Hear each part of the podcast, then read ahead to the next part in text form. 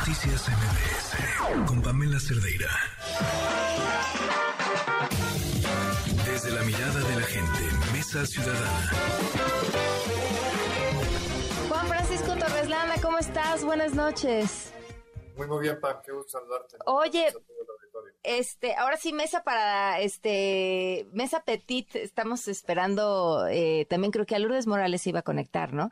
Este, pero bueno, en eso estamos. Eh, Juan Francisco, pues ah, hemos hablado eh, prácticamente todo este espacio sobre el asunto de los migrantes en Ciudad Juárez, esta terrible tragedia, como aquello de esta política humanista, pues no es más que un discurso. En realidad, el Instituto Nacional de Migración ha sido uno de los mayores enemigos de los migrantes y lo saben quienes quieran que hayan atravesado este país. Eh, mira, creo que evidentemente, como dices, ha sido materia de conversación, de hecho, desde ayer y, en prácticamente todos los espacios noticiosos, pero la reflexión eh, no, no, puede parar simplemente en, lamentarse, y, hay que hacerlo, de que, que, cuatro decenas, 40 personas, o, quizá ya haya más, pero hasta la cuenta que llevo, que conozco 40 personas perdieron la vida y es una tragedia. 39. 39, bueno, escuchaba que alguien había muerto en el hospital, pero bueno, no importa. Este, simplemente para efectos, este, son muchas personas. Una sola hubiera sido una tragedia casi 40 es, es algo realmente de escándalo. Pero creo que la, reflexión importante aquí es que esto no fue un accidente. Esto fue el, el resultado, la consecuencia directa de muchas malas decisiones concatenadas que derivaron, empujaron a que esto sucediera. Y, me refiero a, lo siguiente. Eh, este tema de que nosotros nos volvamos una pared, esa famosa pared de Trump que hechos nos convertimos, pues es algo denigrante porque en nuestro país, en teoría, y así se anunció, digamos, como parte de la campaña eh, en su momento, que el país iba a volver un lugar eh, de hospitalidad, un lugar donde a los, a los migrantes los trataríamos de la misma manera que esperamos que Estados Unidos trate hmm. a los migrantes mexicanos y que seríamos un espejo, un reflejo para tener la autoridad moral de reclamar que lo que se hacía con mexicanos en Estados Unidos eh, no iba a encontrar eco o de alguna manera eh, un reflejo en México, pero en los hechos no solamente es igual, eh, de hecho los hechos nos hablan de que es peor, de que las vejaciones que empiecen en el Suchiate y terminan en el Río Bravo hacen que el paso por México sea un verdadero crucis, una experiencia de lesa humanidad donde si no son expuestos a coyotes que los extorsionan, eh, bandas de delincuencia organizada que literalmente tienen talleres de esclavitud eh, porque los secuestran y los meten a, trabajos forzados o piden rescates eh, para ellos, digamos, de altísima cuantía a sus familiares donde, donde quiera que eso se encuentren, bien sea en Centroamérica o en Estados Unidos, para liberarlos. Y, digamos, como la, la cereza en el pastel, es que cuando eventualmente llegan a la frontera, pues resulta que ahí los trámites del lado americano son de imposible ejecución, lo regresan a México y tienen esperas de semanas o meses, en los cuales nuestro país se vuelve pues un infierno porque no hay lugares para eh, alojarlos, para que tengan las mínimas condiciones de vida, alimentos, este, custodia, etcétera. Y, y, estas estaciones migratorias, como la que tristemente nos enteramos de las condiciones en las que estaban ahí en Juárez, pues son cárceles, son prisiones, porque en el fondo se vuelven lugares en los que se les priva la libertad sin mediar ningún tipo de cuestión administrativa, ya no digas una sentencia judicial este, o procedimiento que justificara esta, esta detención este, momentánea y, repito, eh, extensa, ¿no? Pero hay una concepción de que estas eh, no son sujetos de derechos eh, en nuestro país, que está bien que estuvieran vejados y que esa imagen que fue, digamos, desgarradora, en el cual notoriamente había un peligro de vida, y el celador eh, se encargó de que estuviera bien, segura la puerta para estar cerrada y luego abandona este, a su suerte. Entonces, toda esta concatenación de malas decisiones derivan en este tipo de, de, resultados. Si a eso le sumas que en lugar de que hubiera un acto de inmediata contrición, inmediata reflejo de empatía y de simpatía con una tragedia de esa dimensión, lo que hubo es descalificaciones entre los propios funcionarios que yo sepa, ninguno, digamos, de alto perfil que me parece que el caso ameritaría que el propio presidente se diera una vuelta, creo que nadie ha estado por Juárez. Hoy eh, me enteré que el secretario de Gobernación estaba de muy buen talante este, haciendo bromas en Veracruz, este, teniendo, digamos, espacio para generar comicidad, ¿no? En un momento que a lo mejor tendríamos que decretar un luto, no sé, de una semana o algo por el estilo. Eh, hablando de acuerdos interinstitucionales de quién es responsable o no, repito, creo que es, es, es absolutamente inaceptable. Y, y, no podemos, digamos, pensar que esto es algo momentáneo o algo que simplemente fue la mala suerte de estas 39, 40 personas, sino que es un problema que radica en la falta de conocimiento de cómo se hacen las cosas. Este tema de improvisación y de señalar que 90% de honestidad y 10% de capacidad generan este tipo de problemas. La capacidad de gestión del gobierno está en los peores momentos en la historia del país, porque a base de eh, efectivamente no tener a las personas adecuadas para hacer el trabajo sofisticado respectivo, pues generamos este tipo, eh, insisto, de cuestiones que nos debería penar eh, profundamente a, todo, a todo el país. Sí, sí, la respuesta fue vergonzosa, vergonzosa. Un gran, enojo y la tolerancia que esto se elimine o se olvide en un par de días debería ser mayúsculo si no hay soluciones de fondo que se incorporen y que no pasen simplemente por buscar al celador este y decirle que fue su culpa. Él era la punta final de una cadena de errores que lleva necesariamente al titular del Ejecutivo. Yo no veo otra forma que hilar esta responsabilidad hasta arriba de la cima. Y de esa manera tendría que bajar a tomar decisiones que hicieran un cambio importantísimo en esta y en muchas otras materias que se han venido tomando decisiones iracundas, decisiones francamente irracionales que tienen resultados desastrosos como el que vimos que tristemente cuestan vidas, como van a costar acuíferos, como van a costar eh, estabilidad, digamos, de los suelos y muchas cosas que están pasando en Quintana Roo, este, etcétera, etcétera. Lourdes, bienvenida.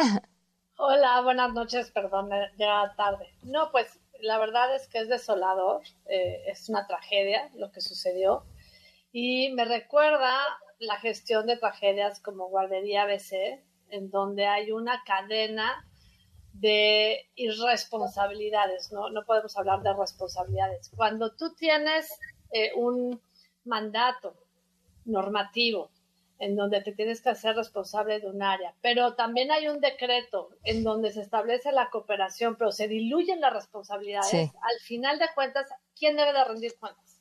O sea, ¿quién es el verdadero responsable de esta cadena de omisiones que en este caso pues terminaron en una, tragedia que se pudo haber evitado. Yo más allá de la cacería de brujas y del encarcelamiento de la persona que se llevó las llaves, pues creo que esto debería de enfocarse en un en una serie de medidas urgentes de qué podemos hacer con la migración en México y cómo podemos dejar de tener este doble discurso de que por un lado eh, sí abrimos las puertas y por el otro seguimos siendo el patio trasero de Estados Unidos porque cedemos a todas las imposiciones que eh, marcan desde el otro lado la frontera, ¿no? ¿Cómo podemos tener una aproximación mucho más humanitaria, mucho más realista y mucho más coordinada entre los distintos niveles de gobierno, porque le echan la pelota al presidente municipal que se lava las manos, pero también le echan la pelota al Instituto Nacional de Migración y este hasta que trae gobernación dice, no, pues ya es Brad y la, El, factor, el factor electoral es devastador porque todo el mundo está, bueno, los principales responsables están demasiado preocupados en su campaña como para seguir tomando decisiones que generen gobernanza y que generen resultados de gobierno. Por eso Rosa Isela, la que acaba dando la conferencia de prensa, ¿qué tenía que salir a decir Rosa Isela hoy? La única que sacó la cabeza. Porque, porque no es corcholata. claro, claro, porque no es corcholata, pero a, mí, oye, quien, le lleva las redes a Marcelo Ebrard, entiendo, ¿eh? Creo que el asunto es de gobernación, no de, no de relaciones exteriores, aunque le toca. Hay un Le pega. Ajá. Pero una publicación y luego aquí con el gobernador, jajaja, manejando un Tesla, no inve o sea, no inventes. Atroz. Y, y del secretario de gobernación también. El otro en Veracruz, este... Diciendo no me toca, el presidente hoy hablando de cine, ayer echándoles la culpa, ya había visto el video. ¿Cómo pudo haber visto ese video y salir a decir lo que dijo? no realizarte frente a, frente a ese crimen, ¿no? Grabado. Sí, Hay exacto.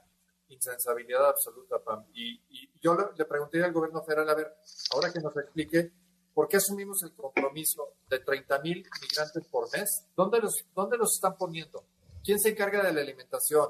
¿Cómo les vamos a dar este, el más digno trato? 30 mil personas al mes. ¿Dónde están los espacios donde esto, más allá de que los avienten a parques públicos o, a, simplemente dejarlos expuestos a la intemperie? 30 mil personas al mes es el, compromiso que tomaron con tal de mantener a Estados Unidos tranquilo, de que no nos exigen cuentas en otras cosas. 8 de la noche con 49 minutos seguimos en la mesa ciudadana. Bueno, pues hablamos del tema migrante, eh, de la tragedia de esta semana y también la bomba por explotar esta semana la selección de los cuatro nuevos consejeros del Instituto Nacional Electoral. Vas, Lourdes, ya te vi, arráncate. Hay, hay dos que se juntaron, fíjate, el INE y el INAI. Justamente los dos órganos garantes de derechos que sintetizan y representan, creo yo, pues las luchas democráticas de este país. Del INE, pues después de un proceso eh, que no cumplió con los estándares de transparencia y de máxima publicidad que uno desearía para una designación tan delicada. No, no se transmitieron las, eh, pues las entrevistas en vivo. Hubo un examen bien extraño. O sea, los que hicieron el examen hablan de, eh, pues de, de, falta de certeza en la forma de evaluar los reactivos porque había preguntas que eh, se contestaban con la legislación anterior y otras que se contestaban con el plan B. sí, sí, sí. ¿Y, cómo hicieron el examen también? Está, le, le, preguntamos a una de las personas que participó en este comité y nos decía, no, bueno, pues entre todos. Así, a ver, tú sabes de derecho y entonces... así, entre todos hicieron el examen. Bueno, eso se puede hacer, pero me parece que hubiera sido deseable que se encargara una institución especializada en hacer este tipo de evaluaciones, que hubiera sido aparte, que se garantizara la máxima secrecía, porque con que alguien filtrara los temas, de mira, viene el tema ABCD, ni siquiera los reactivos, los temas, era suficiente. Pues con eso llevaba una ventaja. Y sí me parece sumamente sospechoso la forma en la que quedaron eh, evaluados al final. Entonces ahí, bueno, el primer, el primer filtro nocivo fue la selección del Comité Técnico de Evaluación, en donde llevaba mano Jucopo y en donde claramente había un sesgo político partidista. El segundo fue el examen y el tercero, pues fue la, la metodología en donde a la fecha no sabemos los criterios de evaluación de los, las trayectorias y eh, finalmente, pues el, hecho de que un miembro, por primera vez desde que existe en la Constitución este mecanismo de designación, pues un miembro, Maite Suela, del Comité Técnico de Evaluación, que salió abiertamente a decir que había seis personas que no cumplían con los criterios de autonomía e independencia. Y yo, pues la verdad es que ahí coincido, porque está en la definición básica de conflicto de interés. En el conflicto de interés tienes tres escenarios. Real, potencial y aparente. ¿Qué va a pasar si el día de mañana el Partido de Acción Nacional o el Partido de la Revolución Democrática o el PRI eh, señala a la Secretaria del Trabajo por utilización de recursos con fines político-electorales? ¿Qué va a hacer? Su hermana. En caso de que sea la hermana. ¿Se va a excusar? Este, ¿Se va a negar a participar? O sea, sí hay cruces ahí que coinciden con la, descripción básica de conflicto de interés. En la, en la quinteta dorada, en donde pues de 5 5, ¿no? Son cercanas al, partido gobernante. Y las otras... Y es la quinteta para hacerla de elegir a la consejera presidenta. Que tiene, que tiene mano. O sea, porque la consejera presidenta o el consejero presidente eh, designa o propone al secretario ejecutivo y designa a los directores de área del instituto, ¿no? Entonces es una forma de captura del órgano electoral nacional. Entonces fue agridulce porque por un lado tenemos que le, eh, se echa abajo el plan B por la vía jurídica, afortunadamente, pero queda la expectativa de quien sea designado, aunque se vaya por el lado de eh, el azar, la insaculación, porque no hay acuerdo, pues sabemos que de la quinteta dorada no hay mucho y de los otros, pues habrá que, eh, ojalá, tener suerte para que queden quienes pues no están capturados o tienen filiación político-partidista, ¿no? Sino eh, eh, actual militancia, sí sesgos y falta de autonomía e independencia. Y queda un colegiado, pues a ver qué, qué sucede. Eh, Juan Francisco, y antes de que, de que se nos acabe el tiempo en radio, pero tú tenías noticias desde Unidos. Decir que todo este tema de el INE me, preocupa el desapego a, los cánones y a los requisitos para llegar a una estabilidad eh, y transparencia en la selección de los candidatos y va a venir una negociación o no este, que se aleja de la, de la Constitución. Pero efectivamente ayer, eh, en, temas, digamos, relevantes por lo que hace a la ciudadanía, eh, durante básicamente dos años se vino trabajando con colectivos de distintas materias, expertos académicos, ciudadanos. En los últimos meses tuvimos más de 200 mil interacciones con ciudadanos y más de 14 mil propuestas para generar eh, lo que ayer se comunicó formalmente y se hizo público, que es esta propuesta que se llama México para que nadie se quede atrás. Y es una propuesta que habla justamente de todas las materias, eh, justicia, legalidad, eh, ecología, protección a las mujeres, trabajo, cultura, etcétera, etcétera. Son son más de 270 propuestas que se aglutinaron y que describen lo que es el México del futuro. Aquellas condiciones que en opinión, digamos, de la ciudadanía debería ser la piedra angular de lo que es la propuesta de hacia dónde debe de ir el México eh, que todos soñamos y que todos merecemos, particularmente de las personas que están más expuestas y que menos tienen, y que tristemente en este sexenio se han multiplicado en cuanto a pobres se refiere. No es, no es ver hacia atrás, insisto, es ver hacia adelante y es una agenda ciudadana con acciones concretas y con propuestas muy tangibles para que los partidos, quien lo quiera adoptar es bienvenido, eh, pueda efectivamente, insisto, transitar a un mejor México para todos y para todas. Y hay que decirlo que está hecho con un criterio de responsabilidad presupuestal. Nada de lo que está incluido está ajeno a una consideración presupuestal. No estamos prometiendo cosas que no se puedan cumplir con el presupuesto eh, de nuestro país como lo conocemos hoy en día. Así es que está ahí en la página unidospormx.com, pueden entrar ustedes a la propuesta y la misma obviamente no está escrita en piedra, es una propuesta que está sujeta a mejora todos los días. Ojalá que muchos la puedan revisar. Oigan, ¿nos da tiempo de volar de las recomendaciones? ¿Traen alguna? Quizá, pero que es muy a tono con lo que está pasando, que es de una joven escritora veracruzana que presentó en una FIL, no, me acuerdo si hace un año o dos, que se llama Temporada de Huracanes y que no, había, mm. podido, que no había podido leerla, que está muy buena. ganó un premio, es este, sí. sí, sí, Fernanda Melchor se llama y apenas la estoy leyendo, pero sí, sí te atrapa, está, ah, refleja el machismo, las costumbres, la vida de pueblo, este, la falla de las instituciones de justicia, o sea, tiene de todo. Ok. La, les hago una recomendación este, muy, muy fácil y muy rápida. Este, mañana en el Museo Franz Mayer, a partir de las 9 de la mañana, hay un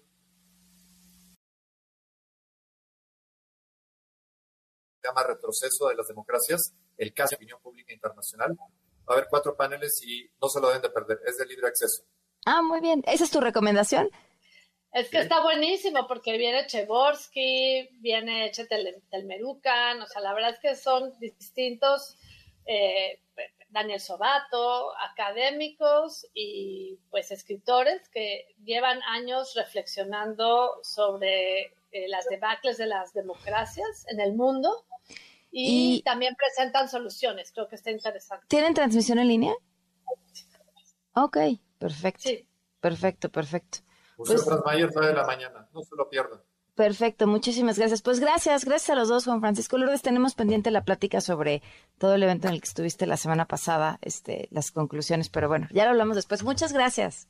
Gracias. Saludos. Gracias, gracias a los dos. Buenas noches.